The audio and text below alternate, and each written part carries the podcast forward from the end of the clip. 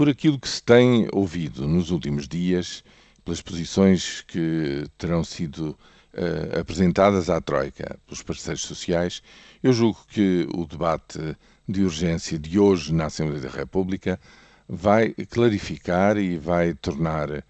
evidente que neste momento existem duas, basicamente, duas posições políticas e duas propostas de caminho daqui para a frente em termos de política orçamental.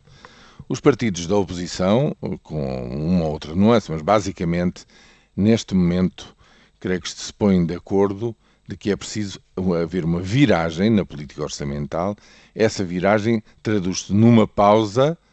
uh, na, nos, nas, nas uh, medidas de austeridade e uh, em medidas concretas de apoio e relançamento ao investimento que é o tema central, digamos, do momento, investimento para relançar a, a economia e estancar esta hemorragia eh, de eh, desemprego que se mantém, digamos, muito forte no nosso país.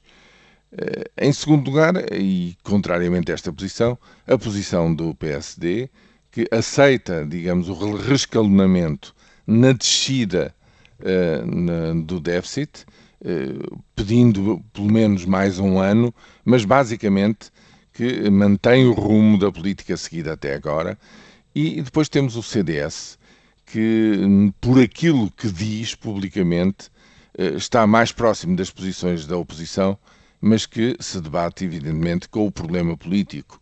difícil, um, problema central de, alinhando com a oposição, abriria uma crise política uh, de grande dimensão e de grandes consequências, digamos, para, uh, para, para o país, para, para a governabilidade no país.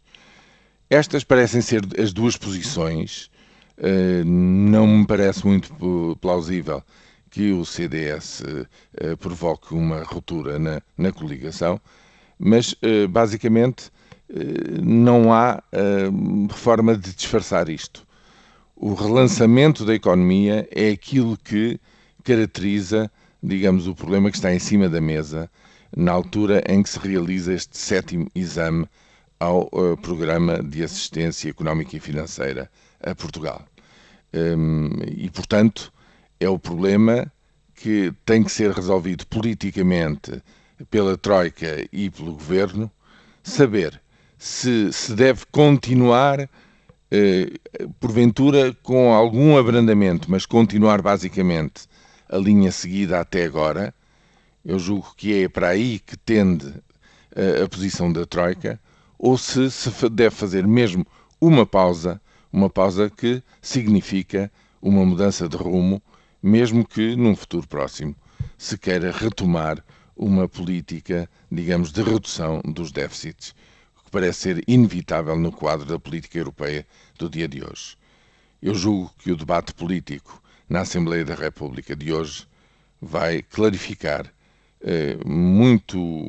eh, de uma forma muito expressiva, estas duas vias que neste momento se confrontam na cena política.